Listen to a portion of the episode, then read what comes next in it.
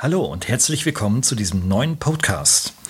Heute habe ich mir ein Thema vorgenommen, das aktueller nicht sein könnte. Es geht natürlich auch mal wieder um Bildung. Und dieses Thema möchte ich in diesem Podcast ganz besonders auf die Kante setzen und fünf Gründe zeigen, warum wir unsere Bildungspolitik absolut vergessen können und warum es absolut notwendig ist, eine eigene Bildungspartei zu gründen.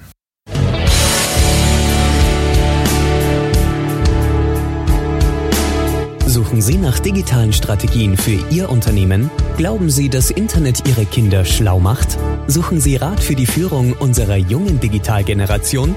Profcast, der Podcast für den verantwortungsvollen und garantiert erfolgreichen Einsatz von digitalen Medien und ihrer Nutzer. Für Unternehmer, Führungskräfte und Mitarbeiter von Professor Gerald Lemke.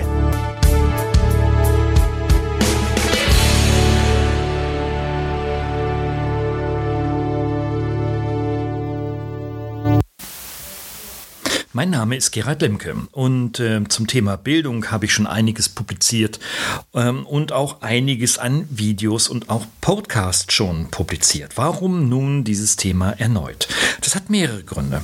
Ähm, der erste wichtige Grund ist, dass ich äh, oder wir alle natürlich in den letzten drei bis vier Monaten erleben durften, wie stabil respektiv instabil unser Bildungssystem ist. Jedenfalls hm, haben all das die äh, gemerkt, die zu Hause ihre Kinder im Homeschooling hatten und halt auch in einer direkten Kommunikation mit ihrer Schule waren. Ähm, selten gab es Gelegenheiten, in denen wir Eltern so nah an den Schulen und an den Lehrern waren und in der Tat mitbekommen durften, auf welchen Strukturen und in welchen Abläufen eigentlich die Bildung für unsere Kinder läuft. Und äh, ich habe vollstes Verständnis für die Situation einer Pandemie und ihren Konsequenzen, natürlich auch für das Bildungssystem. Aber ich muss leider auch äh, konstatieren, es ist eben nicht einfach nur eine äh, Krise aus der Situation geschuldet, sondern schon auch eine Krise, die seit vielen, vielen, vielen Jahren währt. Und genau darum geht es in diesem Podcast. Und ich möchte nicht einfach nur draufdröschen und ähm, äh, kritisieren und äh, das nächste äh, Hassbuch oder den nächsten Hasspodcast erstellen, sondern ich habe mir auch Gedanken gemacht, wie denn Lösungen aussehen können, um äh, mit dieser Bildungsmisere umzugehen.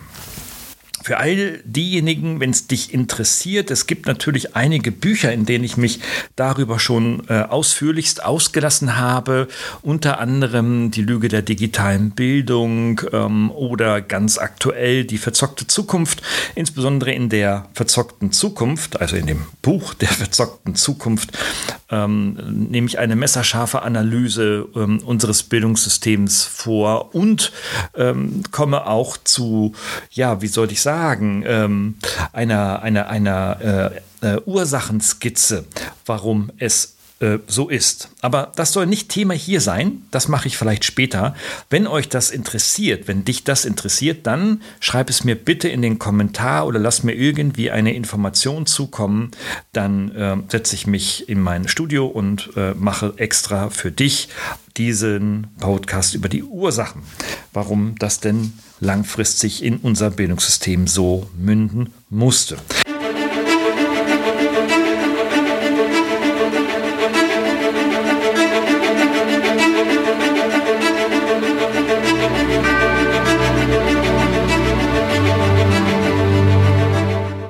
Jetzt möchte ich aber in die Ist-Situation schauen und vor allem dann auch in die Zukunft. Und ja, ähm, wenn du mich noch nicht kennst, also völlig neu ist, denn mag das, was du ähm, hören wirst, vielleicht so ein bisschen undifferenziert klingen, vielleicht auch polarisierend, manche sagen auch äh, polemisch. Das sind Begriffe, äh, Adjektive, mit denen ich ähm, gut umgehen kann und wenn ich sie einsetze, auch in der Regel sehr, sehr, sehr bewusst einsetze. Also solltest du den Eindruck haben, dass das so ist, dann ist es auch so gewollt, um der Aussage respektiv der Botschaft dann auch ähm, Nachdruck zu erzeugen. Denn wir leben ja in einer klick- und oberflächlichen Gesellschaft, in der wir eigentlich nur noch Headlines und äh, äh, nur noch großformatige Bilder kurz uns anschauen und Videos dürfen nicht länger als drei Sekunden sein, schon klickst du wieder weg. Ähm, auch das natürlich geschuldet der digitalen Medien, die uns ähm, quasi im Griff haben und auch dazu gibt es ja auch schon einen eigenen Podcast, möchte ich so nebenbei hinweisen. Aber nichtsdestotrotz ist das, was ich heute ähm, jetzt als Kommentar und als Lösungsansatz geben möchte, natürlich schon ähm, äh, aus einem vor einem wissenschaftlichen Kontext reflektiert.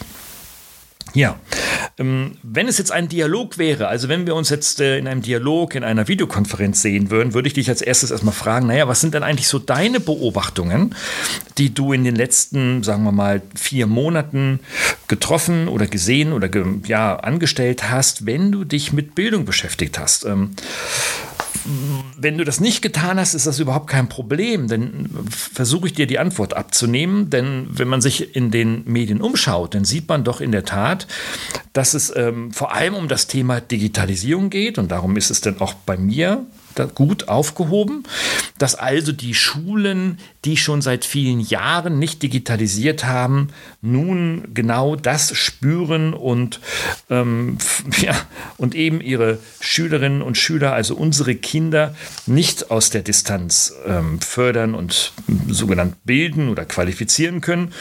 Ähm, und ähm, da ist natürlich dann, da springen natürlich sehr viele auf und sagen, naja, okay. Letztens rief mich ein, ein, ein guter Freund an und sagte, sagte, Mensch, Gerhard, wie hast du denn das eigentlich gemacht mit deiner, mit deiner Tochter zu Hause? Ne? Ähm, ich habe gesagt, naja, bei uns gibt es natürlich jetzt erstmal keine digitalen Medien. Mein Töchterchen ist jetzt fast elf Jahre alt, vor zwölf passiert da gar nichts. Aber ja, natürlich für das Bewältigen von Hausaufgaben, gerade im Homeoffice, ähm, ist es nun unabdingbar, dass man auch mal äh, den Laptop nutzt, dass man die digitalen Medien natürlich nutzt.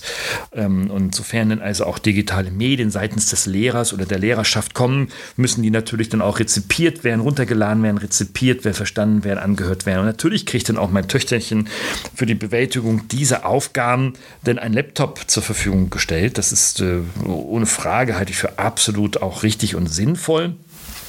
Ähm, aber eben auch nur dafür ja, und nicht um Katzenvideos und TikTok-Tanzvideos sich anzuschauen den ganzen Tag. Ja, und äh, da sehen wir natürlich auch, mh, mm, dass wir in dem Bildungskontext, äh, gerade mit der Digitalisierung, ähm, doch in der Elternschaft so einen breiten Druck spüren, ja, jetzt muss doch da endlich mal etwas passieren.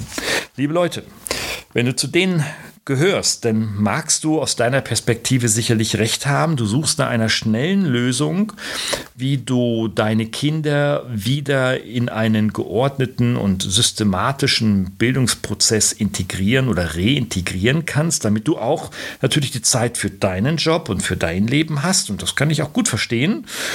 Ähm, aber äh, die Gefahr ist halt auch immer bei diesem Digitalisierungstrend, naja, da suchst du natürlich dann auch den Automatisierungsprozess. Und da ist dann auch irgendwann Lernen ein automatisierter Prozess. Und Kinder sitzen dann halt mit ihren digitalen Medien in ihren Kinderzimmern, an ihren Schreibtischen und ähm, müssen damit zurechtkommen, was sie in weiten Teilen sicherlich auch ganz gut können, aber sie sind eben alleine und haben ähm, eben das, was Lernen ausmacht, aber jetzt Lernen als sozialer Prozess halt relativ wenige Möglichkeiten. Das heißt also, wenn du Digitalisierung forderst, dann ist das auf der einen Seite keine unkluge Forderung. Nein, das kann ich sehr, sehr gut nachvollziehen. Aber es geht eben nicht um die digitalen Technologien, sondern vielmehr um die Frage, wie digitale Medien in so einem Distanzlernprozess in der Tat verantwortungsvoll und zielgerichtet für die Lernziele eingesetzt werden können. Und hier, liebe Leute, da passiert gar nichts. Es ist eine Katastrophe. Es fehlen didaktische Konzepte, es fehlen pädagogische Fähigkeiten seitens der Lehrerinnen und Lehrer. Sie sind natürlich auch technologisch überfordert, aber auch hier, liebe Lehrer, muss ich euch in Schutz nehmen. Da habt ihr ähm, auch, haben viele von euch auch Vollgas gegeben und äh, ich habe tolle Sachen gesehen, wo auch ältere Lehrerinnen und Lehrer mit ihrem Smartphone ganz witzige Wackelvideos gemacht haben und sich wirklich Mühe geben, ihren Kindern dann über die Distanz etwas mitzugeben. Also die Lehrer, die ihre Kinder, ihre Schülerinnen und Schüler leben, äh, lieben und leben, die machen so etwas und das ist auch gut so und das ist ein, ein erster, für viele ein erster, vielleicht ein zweiter, ein dritter Schritt, um da in die Zukunft weiter hineinzukommen.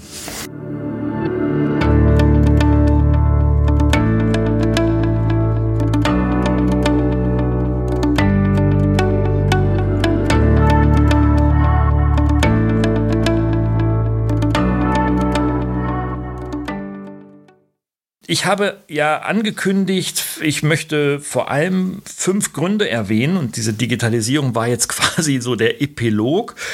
Ähm, und ähm, der erste Grund, warum wir unsere Bildung vergessen können, ist insbesondere, weil wir die Bildung auf unserem gesellschaftlichen und wirtschaftlichen Weg in die Wissensgesellschaft doch als einen wichtigsten Treiber schlechthin verstehen müssen.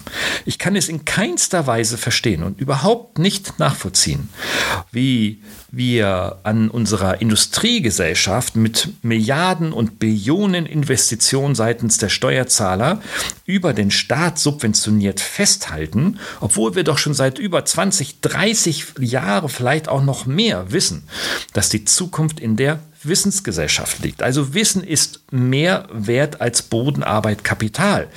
Ähm, wer das noch nicht so richtig verstanden hat und leider, leider, leider sieht man es in der Politik und vor allem in den Bildungsministerien, der weiß nicht, wo die Glocken schlagen. Also ganz ehrlich. Das heißt also, wir müssen hm, in unserer Gesellschaft die Zukunft uns antizipieren und die Zukunft wird in einer Wissensgesellschaft liegen. Wissen und die, äh, im Sinne von verarbeiteten Informationen eingebunden in den individuellen Kontext.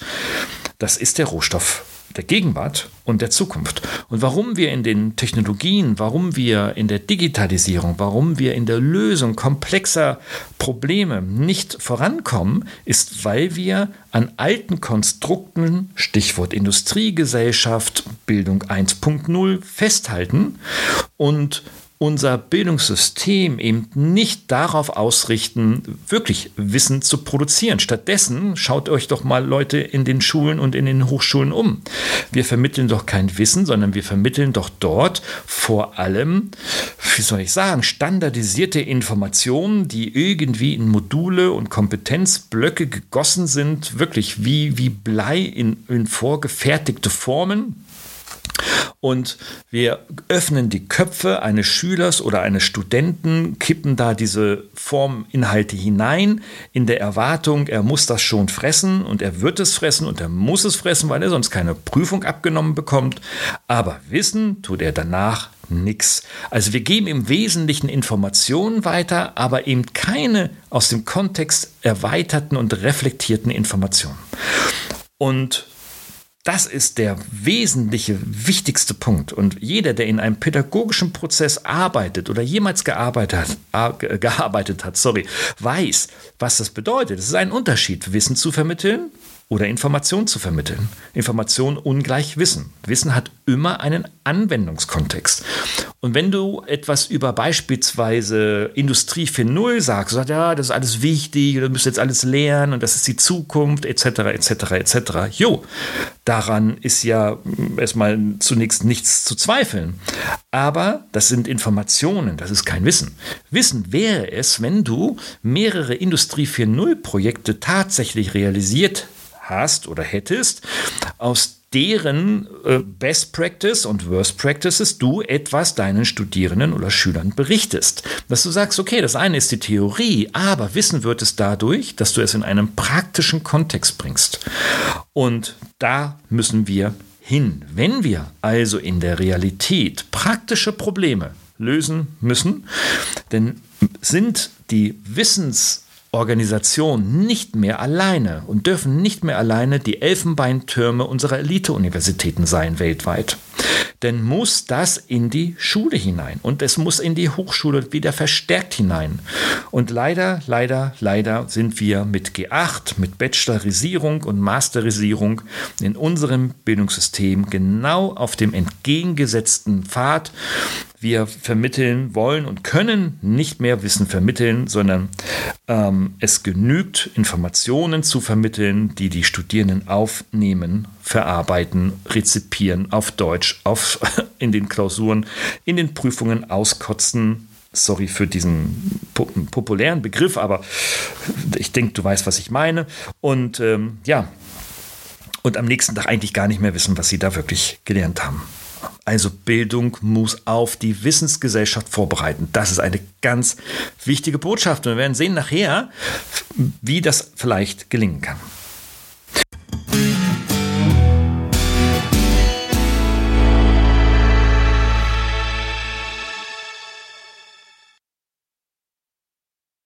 Der zweite Grund ist, dass Bildung schon immer ähm, ein ganz wichtiger sozial also Faktor für die soziale Gerechtigkeit und die Chancengleichheit in unserer Gesellschaft ist. Und jeder, in jeder Bildungsminister, egal welcher Couleur, schreibt sich seit, ich weiß es nicht, seit 40, 50 Jahren soziale Chancengleichheit durch Bildung auf die Fahne. Es kommt mir vor, als sind das ja, wie soll ich sagen, äh, Luftblasen. Ja, vorhin hat, hatte meine Tochter eine Freundin zu Hause, die hat so ein Bubblegum im Mund gehabt hat permanent diese, diese Bubblegum-Blasen gemacht, riesengroß, man konnte das Gesicht gar nicht mehr sehen. Genauso kommt mir die Bildung vor. Riesige Bubbles, wo man eigentlich das Gesicht, den Charakter nicht mehr im, äh, wirklich sehen kann, sondern eigentlich nur noch die Wolken und die Blasen. Und es scheint sehr populär zu sein, auch heute immer noch darüber zu sprechen, insbesondere, dass auch Digitalisierung zur Chancengleichheit beiträgt. Naja, also darüber hm, sollten wir nochmal separat anderer Gelegenheit lange diskutieren. Dafür würde der Platz nicht reichen, äh, in diesem Podcast zumindest nicht. Aber gehen wir nochmal zurück zu dem Thema. Ist es tatsächlich so, dass Bildung zur sozialen Gerechtigkeit und zur Chancengleichheit beiträgt? Die Antwort ist wissenschaftlich begründet, völlig klar, ja, das ist so. Also müssen wir doch in unserer reichen Gesellschaft ähm, als eine der führenden Nationen in Europa und vielleicht sogar auch in der Welt, doch anerkennen, dass wir dass Bildung erstmal nicht instrumentalisiert werden kann, damit alle die gleichen Chancen haben. Also Bildung kann man schlecht instrumentalisieren, meiner Überzeugung nach. Aber dass zumindest der Zugang zu Bildung für alle Menschen in unserer Gesellschaft und in Europa die gleichen Chancen bieten soll und muss.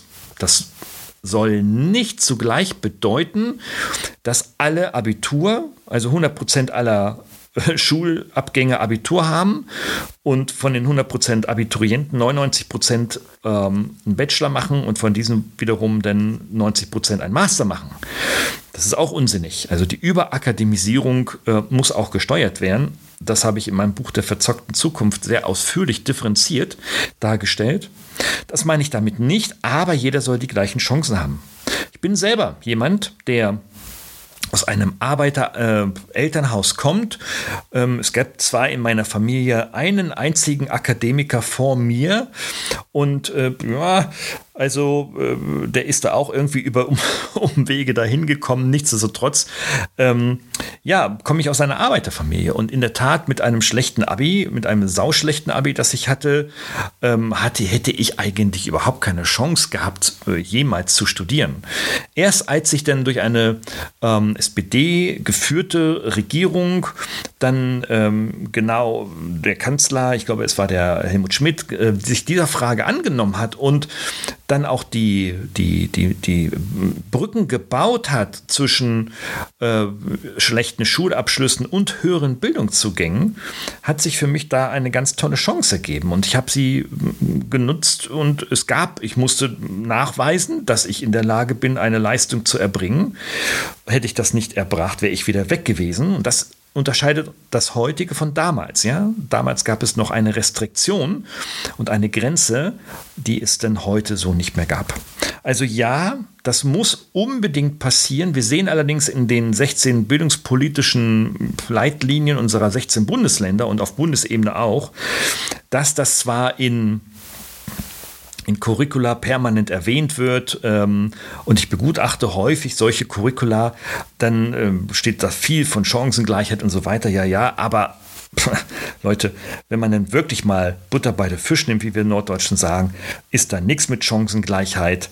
Äh, es ist sehr schwierig, so etwas strukturell wirklich zu machen. Da muss ernst in die Sache hinein und da müssen wir Systeme und auch ähm, äh, Powersysteme, Sanktionssysteme auch verschärfen, die es in Teilen schon gibt, um auch die bildungsferneren Kinder und Jugendlichen aus ihren ähm, wie soll ich sagen, nicht förderlichen, bildungsförderlichen ähm, Umgebungen herauszuholen und ihnen die Möglichkeiten zu geben.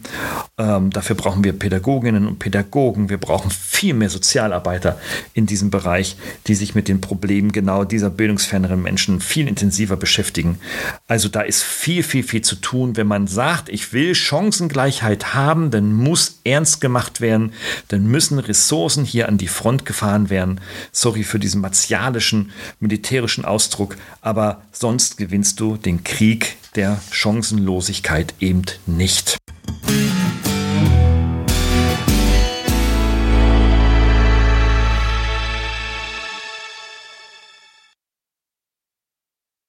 Ein dritter Grund, warum unsere Bildungspolitik nicht wirklich, ähm, ja, wie soll ich sagen, ähm, dass äh, die, die größte Kerze auf der, äh, auf der weltweiten Bildungstorte ist. Ähm, nicht darin, dass Bildung, so jedenfalls mein fester Eindruck seit vielen, vielen Jahren, eben ein Spielball von, äh, ja, äh, wie soll man sagen, von 16 Hobbypolitikern unserer Bundesländer ist.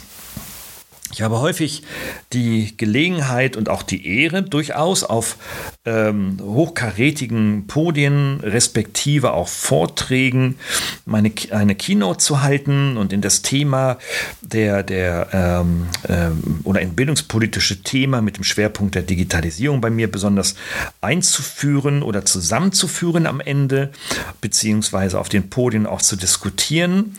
Und äh, so sehr ich ähm, den Beruf des Politikers wirklich respektiere, ähm, so, Klammer auf, ich habe mich gegen eine politische Karriere entschieden, die mir offen stand, Klammer zu.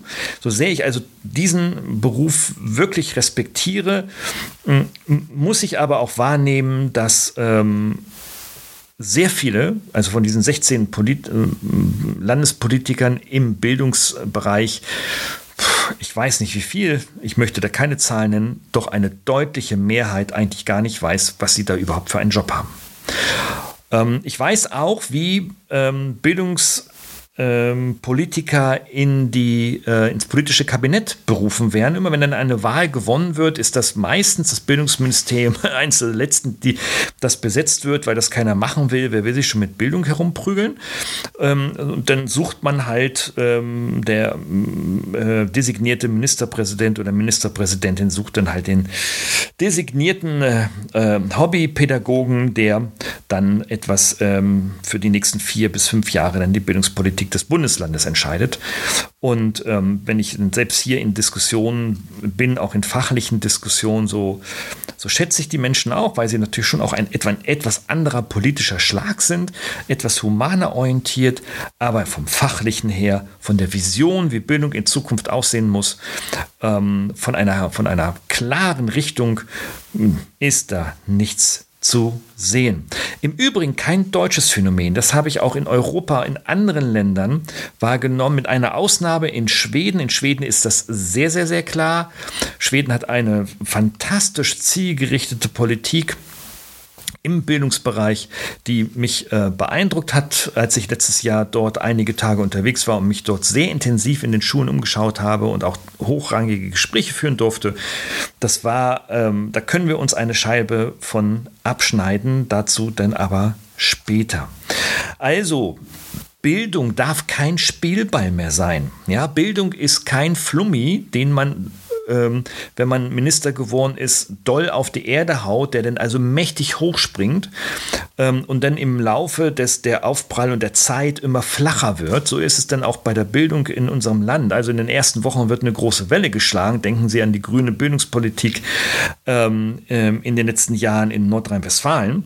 Aber dann doch sehr, sehr, sehr schnell, schnell dann die Aufprallamplitude, ne? also die Dynamik der äh, der Absichtserklärungen doch äh, flach liegt und dann vermutlich in der Realpolitik sowas von untergeht. Also, hm, wir brauchen, ich denke, wir brauchen hier einfach viel stärkere Charaktere in den bildungspolitischen äh, äh, Kontext und ähm, einfach auch eine sehr klare Vision über das, was ich, was, was ich in der Bildung in meinem Bundesland auch erreichen will. Und vor allem auch eine, das habe ich auch gelernt, insbesondere in der Corona-Situation hier mit in Baden-Württemberg mit unserer Ministerin Eisenmann, äh, die ich persönlich sehr, sehr, sehr schätze, ähm, dass es unglaublich auf die Kommunikation mit den Stakeholdern angeht. Ja? Stakeholder ist jetzt ein betriebswirtschaftlicher Begriff. Sorry, den in die Bildung einzusetzen, ist wirklich, das klingt sehr ökonomisch. Aber ich meine damit, dass ähm, wir, äh, dass also die, der Bildungspolitiker oder die Politikerin eigentlich nur drei Stakeholder hat. Der erste ist das Kabinett. Okay, gut, da muss man irgendwie rein und sich durchsetzen. Das ist das Erste. Das Zweite sind ähm, die Schüler. Auch hier muss viel mehr Kommunikation stattfinden. Das Dritte sind dann die Lehrerinnen und die Lehrer. Auch hier muss viel mehr Kommunikation stattfinden und nicht so politisches Blabla, sondern ganz klar sagen, ich habe eine Idee, die möchte ich mit euch teilen. Ihr ihr dürft und ihr sollt und ihr müsst mir Feedback geben und ihr könnt mich kritisieren, aber ich lasse mich von meiner Kernstrategie nicht abbringen und ich lade euch ein, mit mir einen Weg zu gehen. So, so würde ich es machen. Und ich habe natürlich noch eine wichtige, nämlich eine vierte Stakeholder-Gruppe vergessen, nämlich die der Eltern. Es genügt nicht, wie in Baden-Württemberg geschehen, einen Elternbrief seitens des Ministeriums zu verschicken, was ja schon mal toll ist. Also ich habe sowas noch nie erlebt. Ähm, und ähm, dann ja, sich für die Misere, die in der Bildung gerade passiert, zu entschuldigen. Ähm, das ist sicherlich nicht der richtige Weg. Der richtige Weg ist, mit den Eltern Kontakt aufzunehmen. Das ist schon gut. Ich würde mir hier einen viel offeneren Austausch wünschen zwischen diesen Stakeholdern.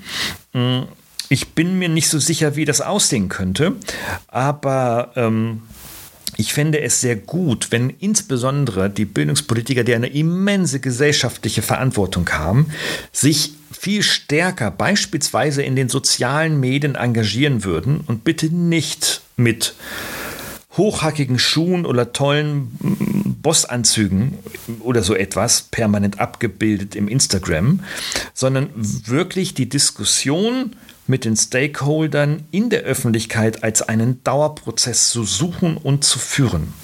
Ich bin mir ganz sicher, dass dann ähm, nicht nur Ideen bottom-up, also von der Elternlehrerschaft dann ins Ministerium oder in die ministeriale Politik Einzug gewinnen könnte, sondern auch umgekehrt, dass dann eine strategische Aussage und Idee auch schneller kommuniziert und ausgetauscht werden könnte mit denen, die es denn ausbaden oder beziehungsweise umsetzen dürfen und stützen dürfen, nämlich Eltern, Lehrer, Schüler. Eine Wunschvorstellung, aber ja, manchmal muss man sich etwas wünschen, wenn man etwas er erreichen will.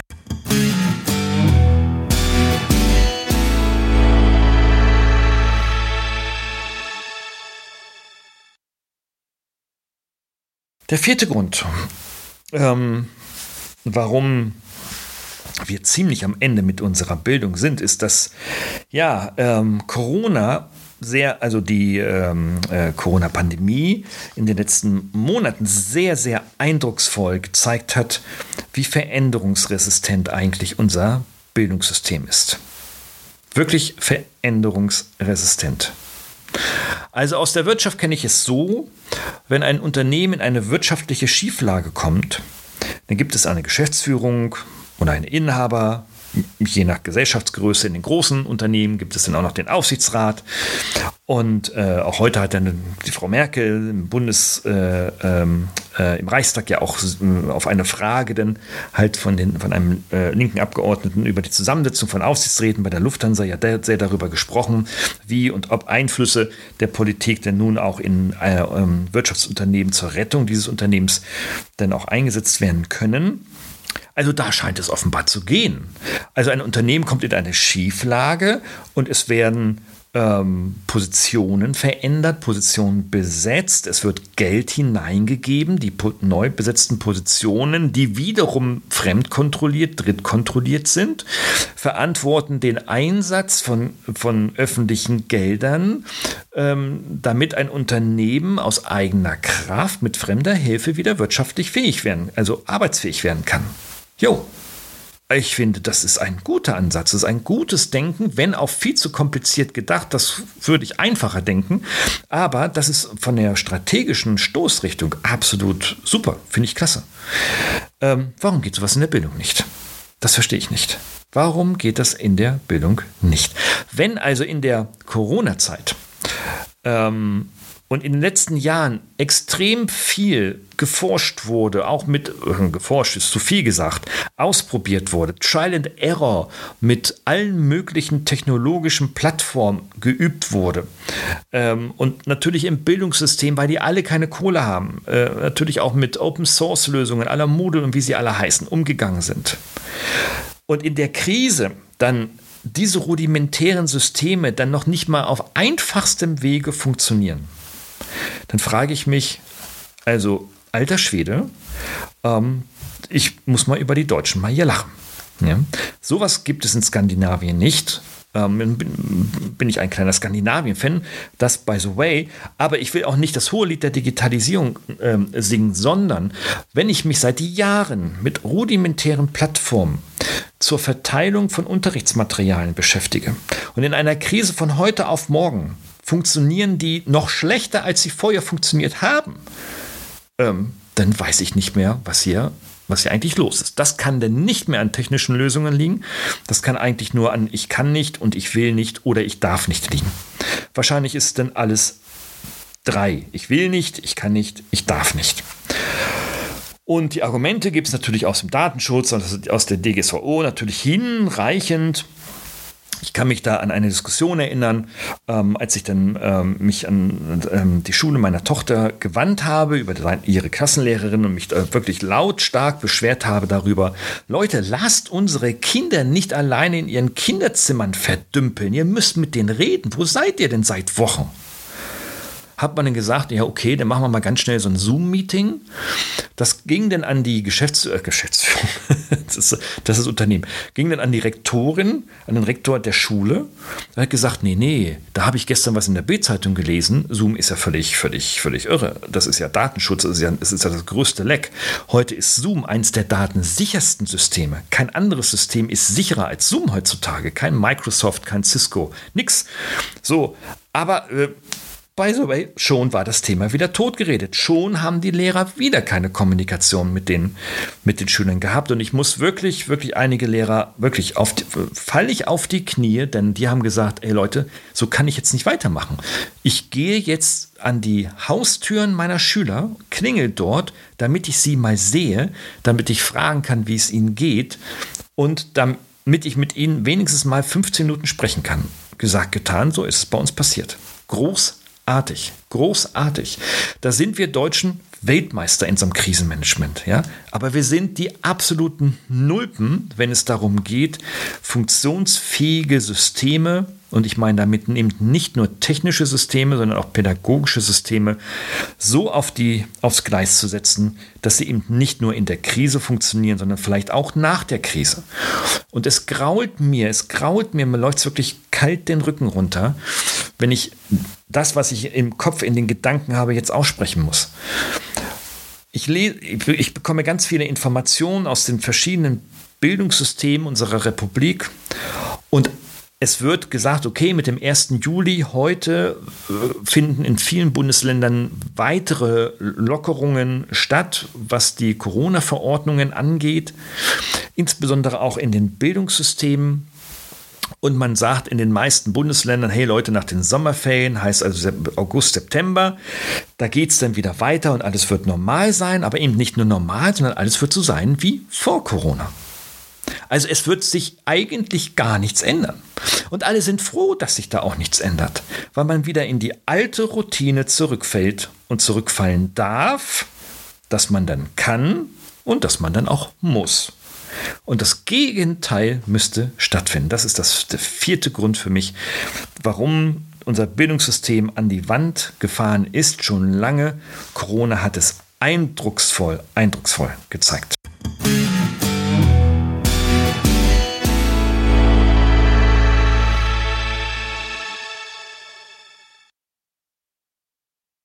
Und ein fünfter Grund, ähm, harter Tobak sicherlich noch zu diesem Zeitpunkt.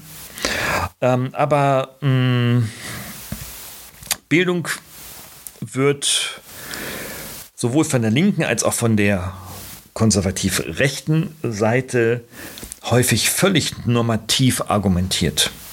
In der Bildung sich mit Bildungsexperten austauschen, insbesondere in politischen Kontexten verschiedener Couleurs im Übrigen, ist Bildung immer stark normativ eingefärbt.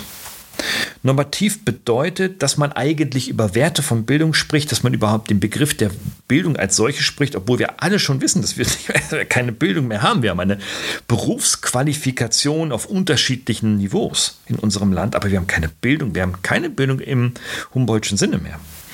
Ähm, aber dass Bildung sehr normativ betrachtet wird und wenn man dann diskutiert, immer auf so einer normativen Ebene landet. Das macht für die Gestaltung unseres Bildungssystems keinen Sinn. Ich bin ein großer Fan im Übrigen von normativen Diskussionen ähm, und äh, von Grundsatzdiskussionen.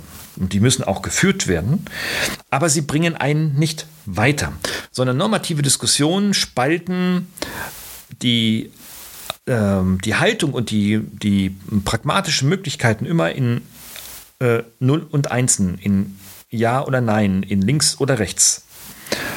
Und Bildung muss endlich das sein, was es eigentlich auch bedeutet, nämlich ein, ein Abbild unserer, der Mitte unserer Gesellschaft. Denn da ist die Bildung am stärksten. Sie ist nicht unten am stärksten, da ist sie schwach, das habe ich gesagt. Und sie ist auch nicht oben in den Eliten am stärksten, das kannst du auch vergessen. Also schneiden wir oben und unten ab, aber in der Mitte unserer Gesellschaft ist Bildung am stärksten.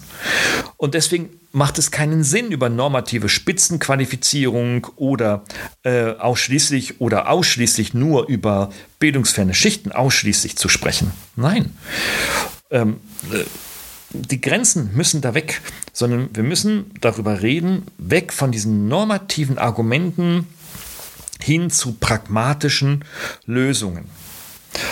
Und ähm, ich habe ein, eine Idee entwickelt über ähm, äh, in Anlehnung an das, was wir in der Wirtschaft sehen. Da diskutieren wir seit einigen Jahren über die Idee des New Work, also über die Zukunft der Arbeit.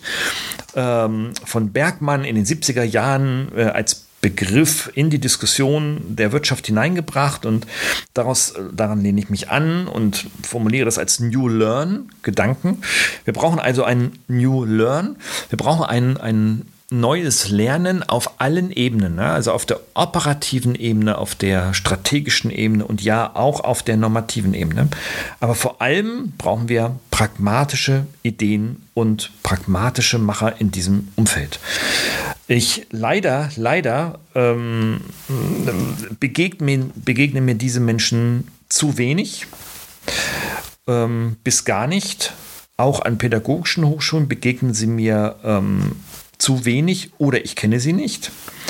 Beides ist möglich. Ähm, dadurch, dass ich sie mir nicht begegnen und ich sie nicht kenne, ähm, obwohl ich in diesem Umfeld unterwegs bin, äh, mag es ein Indiz sein, dass es sie auf jeden Fall zu wenig gibt. Davon brauchen wir mehr in diesem Bereich. Ja, nun zu einer Lösung. Ja, wie sieht denn nun diese Lösung dieser Probleme alle aus? Ich habe sie in den fünf Punkten immer schon so angerissen und anskizziert. Ähm, und äh, mir kam eine Idee, ähm, also nicht mir alleine, sondern äh, mit ein, zwei, drei Freunden, mit denen ich da in den, gerade in diesem Jahr 2020 immer wieder diskutiert habe und immer wieder über Videokonferenzen und Gespräche mich ausgetauscht habe. Wir brauchen eine eigene Bildungspartei. Jetzt werden einige sagen, ja, und noch so ein Spinner, jetzt will er eine eigene Partei gründen. Ähm, ja, es gibt äh, und gab in der Vergangenheit schon Initiativen ähm, ländertypischer Bildungsparteien. Auch das kann man auch nochmal neu denken. Und ähm, wie auch immer, warum brauchen wir eine neue Bildungspartei? Weil ich glaube, dass wir ähm, jetzt nicht 16 Bildungsparteien brauchen in 16 Bundesländern. Ich, wir brauchen eine bundespolitische Bildungspartei, die die Bedeutung und die Priorität der Bildung als, einer, als unseren, und unsere gesellschaftliche und ökonomische Zukunft ganz, ganz oben auf die Agenda ihrer Satzung schreibt. Und Menschen um sich versammelt, die exakt daran arbeiten wollen. Ich möchte eine Bildungspartei, die ähm, zukunftsorientiert ist, die nicht verwaltet, die sich nicht mit der Administration von Lehrereinstellungen beschäftigt, sondern die formuliert, dass wir ein Zukunftsbild, eine ganz klare Strategie, einen Weg nach vorne brauchen, der so und so und so aussehen kann. Ich habe das in den fünf Punkten erwähnt und der dann in die Administration geht einer Bundes- eines Ministeriums, das dafür verantwortlich ist, dass das homogen in den 16 Ländern eingeschleift wird. Das hat, äh, hätte zur Folge auch, dass Gesetzgebungsverfahren oder Gesetze geändert oder neue und neue Gesetze ähm, formuliert werden müssen und verabschiedet werden müssen, die ähm, so ein Ministerium ähm, auch die Kompetenz gibt, in die Länder hinein zu äh, regieren. Das haben wir ja in der Vergangenheit schon des Öfteren immer mal wieder erlebt. Ähm, ganz jung, ja vor zwei, zweieinhalb Jahren, als das Grundgesetz sogar, das Grundgesetz mit dreiviertel Mehrheit im Bundestag sogar geändert wurde, um ähm, mit Bundessteuergeldern die Länder, also die Länderministerien finanziell für die Digitalisierung auszustatten. Das Tragische ist nur, natürlich, wenn man so etwas macht, was ja schon ein, ja, irgendwie vielleicht ein, schon ein denkwürdiger Ansatz, ein nachdenklicher Ansatz ist, ähm, Geld über, die über den Bund in die Länder hineinzupumpen, muss man dann doch leider auch noch erschreckend heute noch zusätzlich konstatieren, dass dieses Geld bis heute, auch in der Corona-Zeit, nicht von den Kommunen respektive von den Schulen abgerufen wurde. Da muss man tief Luft holen. Die Herausforderungen sind riesig, aber offenbar haben wir ein so unfassbar starres Bildungssystem, ähm, das so unfassbar deutsch organisiert ist. Und das können wir ja extrem gut, dass aufgrund seiner Veränderungsresistenz deutliche, deutliche Impulse mit Bürgerauftrag benötigt ähm, und Bürger und Menschen sich in dieser Partei konstituieren und dieser Gesellschaft, die, in der Menschen, Lehrer, Eltern, denkt an die Eltern, die alle schimpfen in der Corona-Zeit oder geschimpft haben, und auch Lehrer und vor allem auch Schüler eine Stimme, eine richtige Stimme gibt, damit wir hier ein Change, ähm, respektiv eine, eine Bildungstransformation zu einem New Learn hinbekommen. Das ist mein Wunsch. Und ähm, ja, schreib mir, ich weiß nicht, wie kommt das bei dir an? Äh, ist das spinnert für dich? Bist du, denkst du irgendwie so, ja, der ist ja völlig gaga, der Kerl, oder, oder äh, der will ja Bildungsminister werden und glaub mir, glaub mir, glaub mir, ich habe keine politischen Ambitionen, jedenfalls keine ernsthaften politischen Ambitionen, es sei denn, sie, sie, sie tragen sich mir auf, aber ich suche sie nicht, ganz im Gegenteil, ich habe sie ähm, mein Leben lang, ähm, großen Teil meines Lebens abgelehnt. Ähm, aber wir brauchen auf jeden Fall, brauchen wir einen starken Hebel.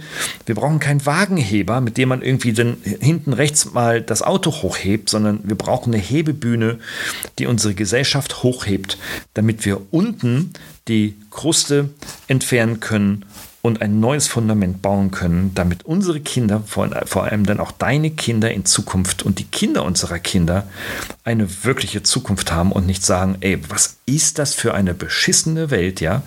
Und dann wundern wir uns, dass sich unsere Kids ihr ganzes Know-how und die ganzen Informationen aus YouTube-Videos und TikTok-Zeugs und so weiter herausholen, wo dann wieder zurecht gewettert wird, dass sie zwölf Stunden dann in den sozialen Kanälen abhängen und sich nur Blödsinn angucken.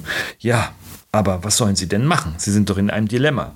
Wir liefern ihnen nicht das, was sie brauchen. Also holen sie sich das, was sie bekommen. Und zwar umsonst. Lieber Zuhörer, wenn du es bis hierhin durchgehalten hast, meine Hochachtung.